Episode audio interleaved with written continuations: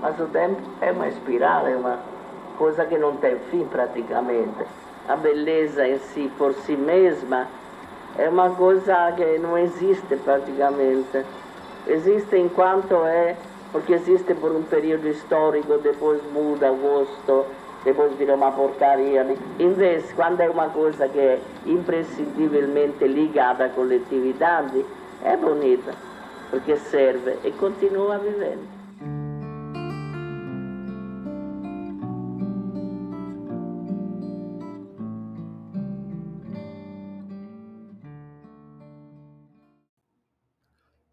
Olá, bem-vindos. Eu sou Ricardo Bento. Este é o Continitas.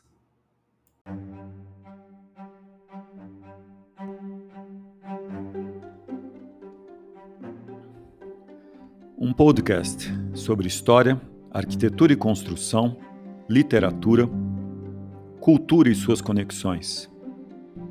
Continitas.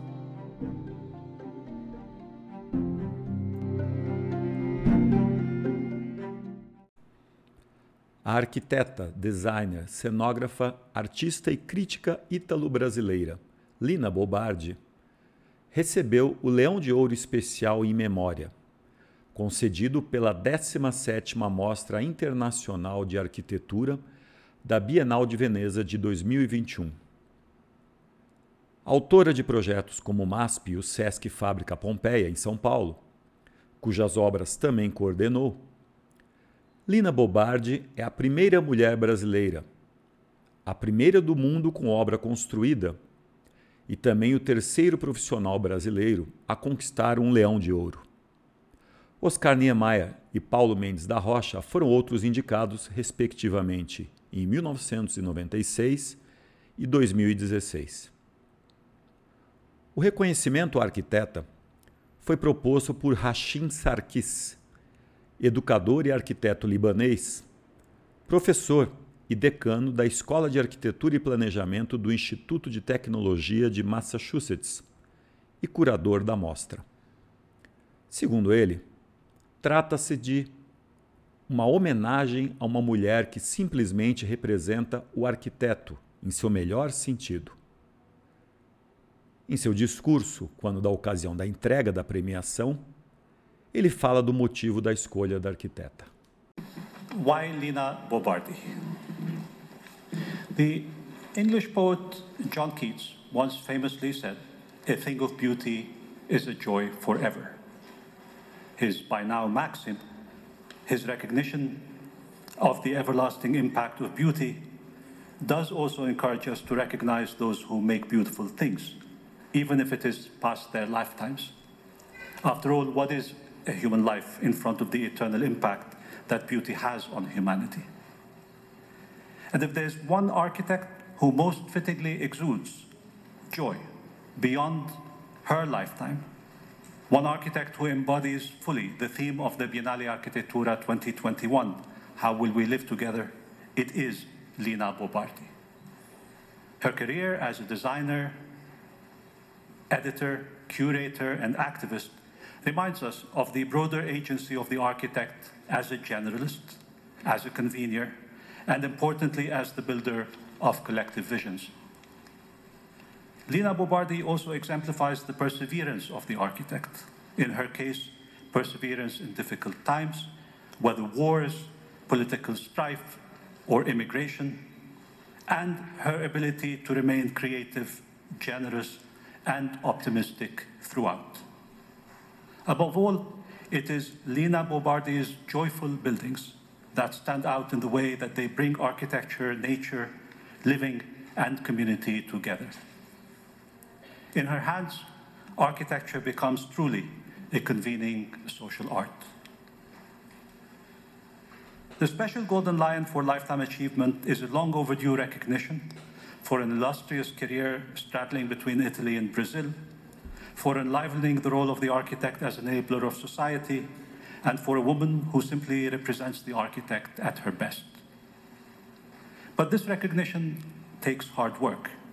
And it is really thanks to the recent efforts of many historians, museums, and archives who have opened our eyes wider. And above all, thanks to the excellent efforts of the Lina Bobardi Foundation, that the work of our golden lioness and its beauty can be shared with the world. And more than ever before, this world needs joy. It needs beauty. Thank you, Lina.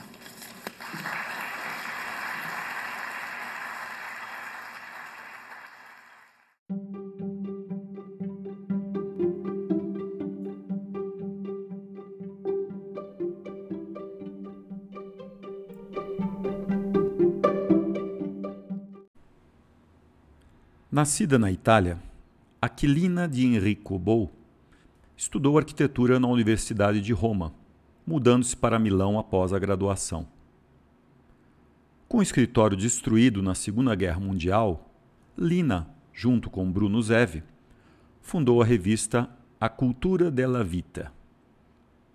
Posteriormente, se mudaria definitivamente para o Brasil. Em solo brasileiro, Lina Bobardi passou a assimilar novas influências estudou a cultura brasileira do ponto de vista antropológico a partir de suas experiências no Rio de Janeiro, São Paulo e Salvador.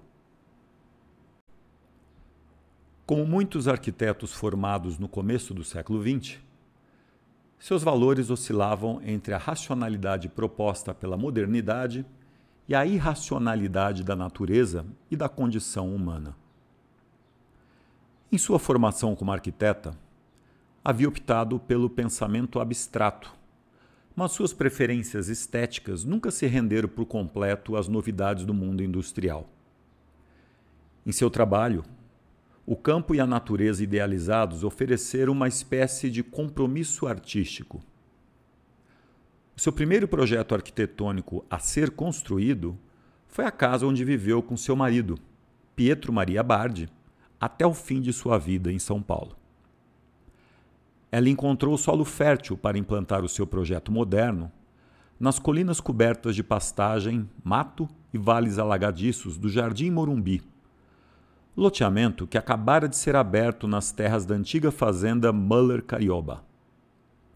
Os incorporadores contrataram os arquitetos Gregory Warshawczyk e Oswaldo Bratic, na época muito atentos à arquitetura californiana, para transformar o que tinha sido uma plantação de chá naquela região, ao sul de São Paulo, em um bairro moderno e arborizado, capaz de atrair uma clientela abastada. O projeto de Lina teve diferentes versões durante a execução da obra com a sua aparência final replicando, de forma livre, as Case Study Houses, construídas nos Estados Unidos da América no pós-guerra entre 1945 e 1966, e que ela havia usado para ilustrar artigos sobre arquitetura e natureza publicados uma década antes na Itália. As Case Study Houses foram residências projetadas para enfrentar a crise habitacional do pós-guerra, com uma construção rápida e materiais baratos, e foram moldadas com o seu foco central em materiais e no projeto estrutural. Essas residências foram documentadas pelas fotografias de Julius Schumann na publicação Arts and Architecture Magazine. Além do seu aspecto californiano, a casa era equipada com uma cozinha moderna, nos moldes da pioneira Cozinha de Frankfurt, elaborada pela arquiteta vienense Margarete Schutiliotski em 1926. Esta foi a primeira mulher na Áustria a se formar em arquitetura. A cozinha de Frankfurt era um protótipo de uma cozinha planejada e com móveis embutidos, que hoje é o modelo padrão das cozinhas do Ocidente. Margaret usou como modelo o vagão restaurante dos trens para criar o que ela chamou de laboratório da dona de casa, onde usaria um espaço mínimo para oferecer o máximo de conforto e de equipamentos.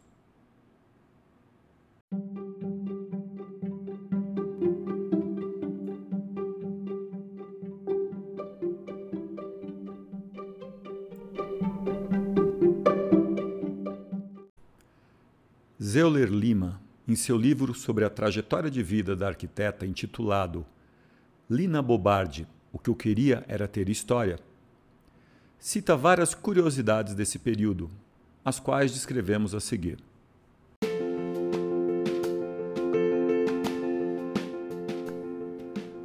Uma vez pronta, fotografias da casa dos Bardi foram amplamente usadas na campanha de publicidade que os investidores fizeram para vender os 178 terrenos restantes do exclusivo loteamento. Os incorporadores foram atraídos pela linhagem dos novos clientes, incentivando-os a optar por um projeto inovador para legitimar em termos culturais um novo nicho no mercado imobiliário local. Lina posou como modelo, elegante, para fotografias que recomendavam eletrodomésticos e equipamentos inovadores de cozinha e de lavanderia incomuns na época no Brasil, como lava-louças, triturador de lixo, incinerador e tábua de passar roupa embutida. A arquiteta defendia que a arquitetura das residências do Morumbi deveriam seguir moldes rigorosamente contemporâneos, para que os futuros moradores não passassem a história como, aspas, gente com muito dinheiro e muito mau gosto também, fecha aspas. Ela acreditava ter projetado a casa como a antítese do casarão paulistano tradicional. A sua casa envidraçada ocuparia por muitos anos um lugar proeminente no alto da colina, com vista para o rio e para a cidade que crescia ao longe, até que o Morumbi fosse ocupado e os vizinhos plantassem, como fez Lina, árvores altas ao redor das construções. Ela insistia que a sua intenção tinha sido de situar a casa na natureza, participando dos perigos, sem se preocupar com as proteções usuais. Com esse sentido de liberdade e de segurança em mente, Lina se imaginava testemunhando desde vistas pitorescas até tempestades tropicais sublimes que davam à casa uma atmosfera tanto de tranquilidade quanto de dramaticidade.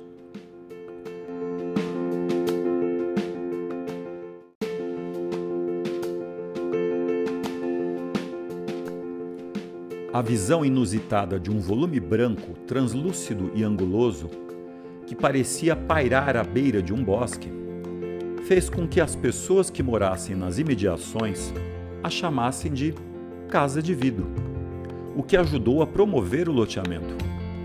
Essa percepção se firmou porque praticamente só é possível acessar a casa por uma delicada escada de aço e granito que sobe de um ponto abaixo do edifício, conduzindo à ampla sala envidraçada.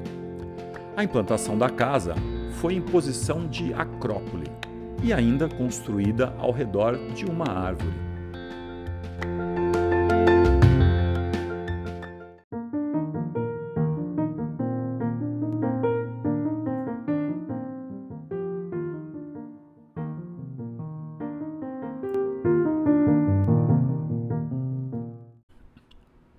Uma das primeiras intenções de Lina foi conservar o perfil natural do terreno, muito inclinado, o que influiu para que a frente da casa fosse construída sobre pilotis, fazendo referência a um dos cinco pontos da arquitetura propostos por Le Corbusier.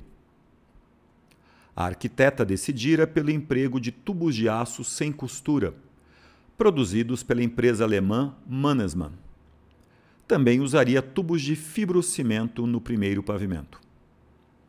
Essa escolha dos tubos metálicos provavelmente refletia a admiração de Lina por obras do arquiteto Ludwig Mies van der Rohe e outros. Estes tubos avançam pela laje do piso superior até alcançarem a laje da cobertura, ambas em concreto armado. A casa se vê, assim, como uma caixa transparente flutuante em meio da natureza. A casa está dividida em duas porções bem definidas. A primeira representa o salão de estar e jantar, dominada pelas grandes aberturas de vidro. Ocupa toda a largura e os dois primeiros módulos da profundidade da residência. Ao centro desse salão se encontra um pátio, no qual foi mantida uma árvore remanescente da vegetação local. além de servir como elemento de amenização climática, possibilitando ventilação cruzada nos dias quentes. Esse elemento reforça o desejado contato com a natureza, além de, mais uma vez, fazer menção aos mestres modernos através das casas-pátios de Mies van der Rohe. A segunda porção é formado pela área dos dormitórios e de serviços, os quais ocupam os três módulos posteriores e configuram a parte maciça e opaca da casa. Os dormitórios são adjacentes ao salão de estar e à área de serviços, formando o último módulo, a norte.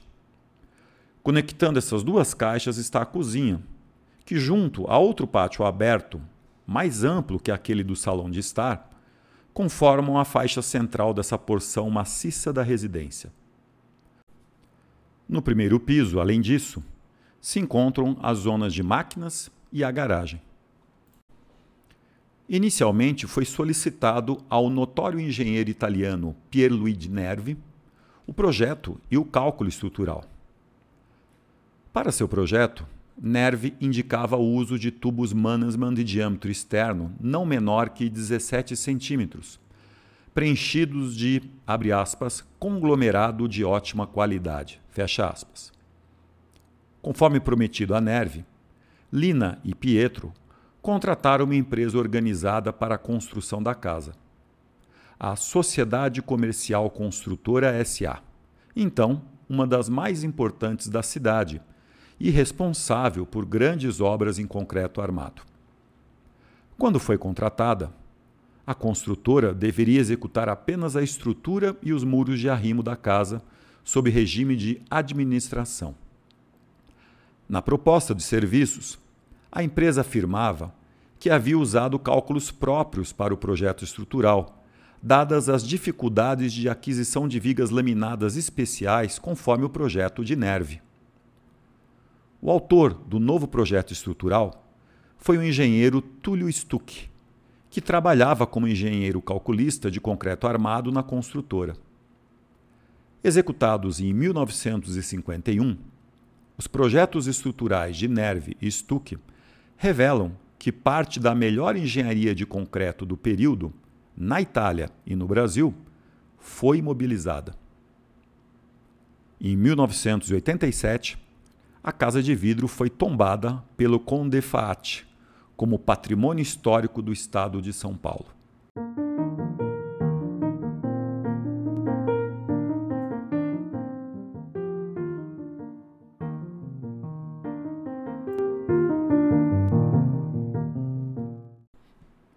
A Getty Foundation, instituição norte-americana com sede em Los Angeles, concede anualmente um auxílio financeiro a obras modernas, com o intuito de ajudar na preservação do patrimônio moderno edificado. Iniciativa intitulada Keep It Modern. O Instituto Linabou e Pietro Maria Bardi foi escolhido em 2016 para realizar, aspas, um plano de manutenção preventiva baseado em pesquisas técnicas especializadas para evitar um futuro incerto de intervenções de emergência e reparos pontuais. Fecha aspas. Ao participar do programa, o Instituto Bardi, em convênio com o Instituto de Arquitetura e Urbanismo da Universidade de São Paulo, propôs combinar quatro frentes de pesquisa, denominadas como tarefas, e foram estruturadas da seguinte forma: Tarefa 1 pesquisa histórica sobre a casa e o casal Bard em fontes primárias e bibliografia de referência. Tarefa 2. Elaboração de bases digitais em sistema BIM, englobando casa, anexos e o jardim. Tarefa 3. Levantamento e elaboração de diagnóstico das patologias, com recomendações de ações corretivas.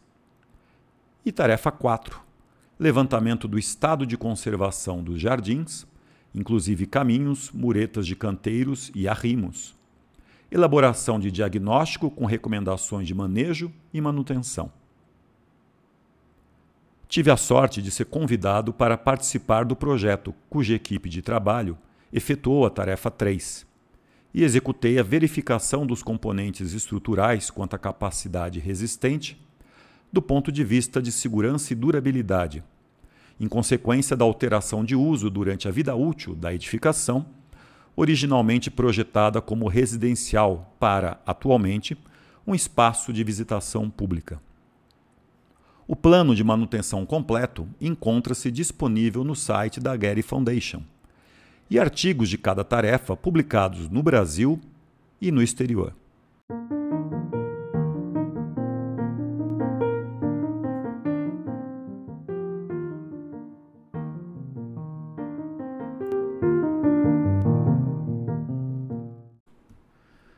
Zeuler Lima, no livro já citado, descreve de maneira carinhosa.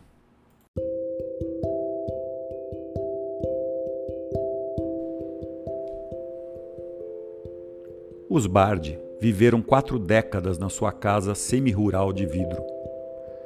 Foram escrevendo nela as marcas de seu cotidiano, conforme a convertiam em lar, e à medida que Lina amadurecia e se tornava mais independente de Pietro, em sua vida profissional e pessoal.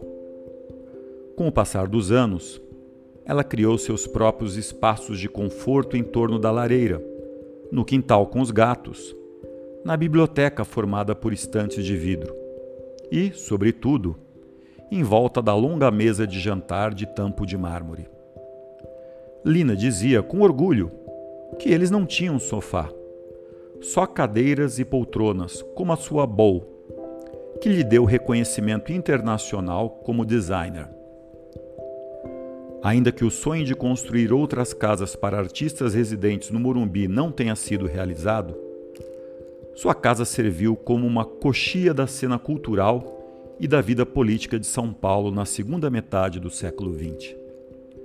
Com constantes almoços animados e jantares festivos, que reuniam personalidades nacionais e internacionais. Acima de tudo, como qualquer casa, era o lugar de rituais domésticos. Um lugar para se coabitar, o que envolvia intimidade criatividade, trabalho árduo, diálogo, discordâncias, alegria, sofrimento, vida e morte.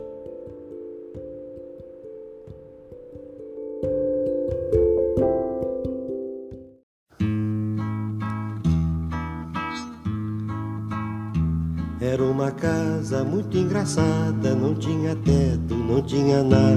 Ninguém podia entrar nela não, porque na casa não tinha chão. Ninguém podia dormir na rede, porque na casa não tinha parede. Ninguém podia fazer pipi, porque pinico não tinha ali.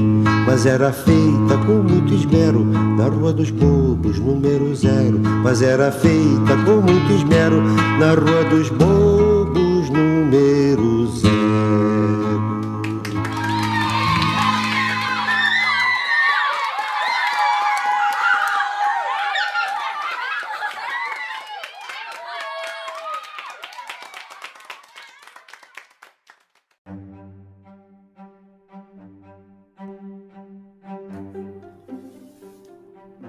Este foi Continitas.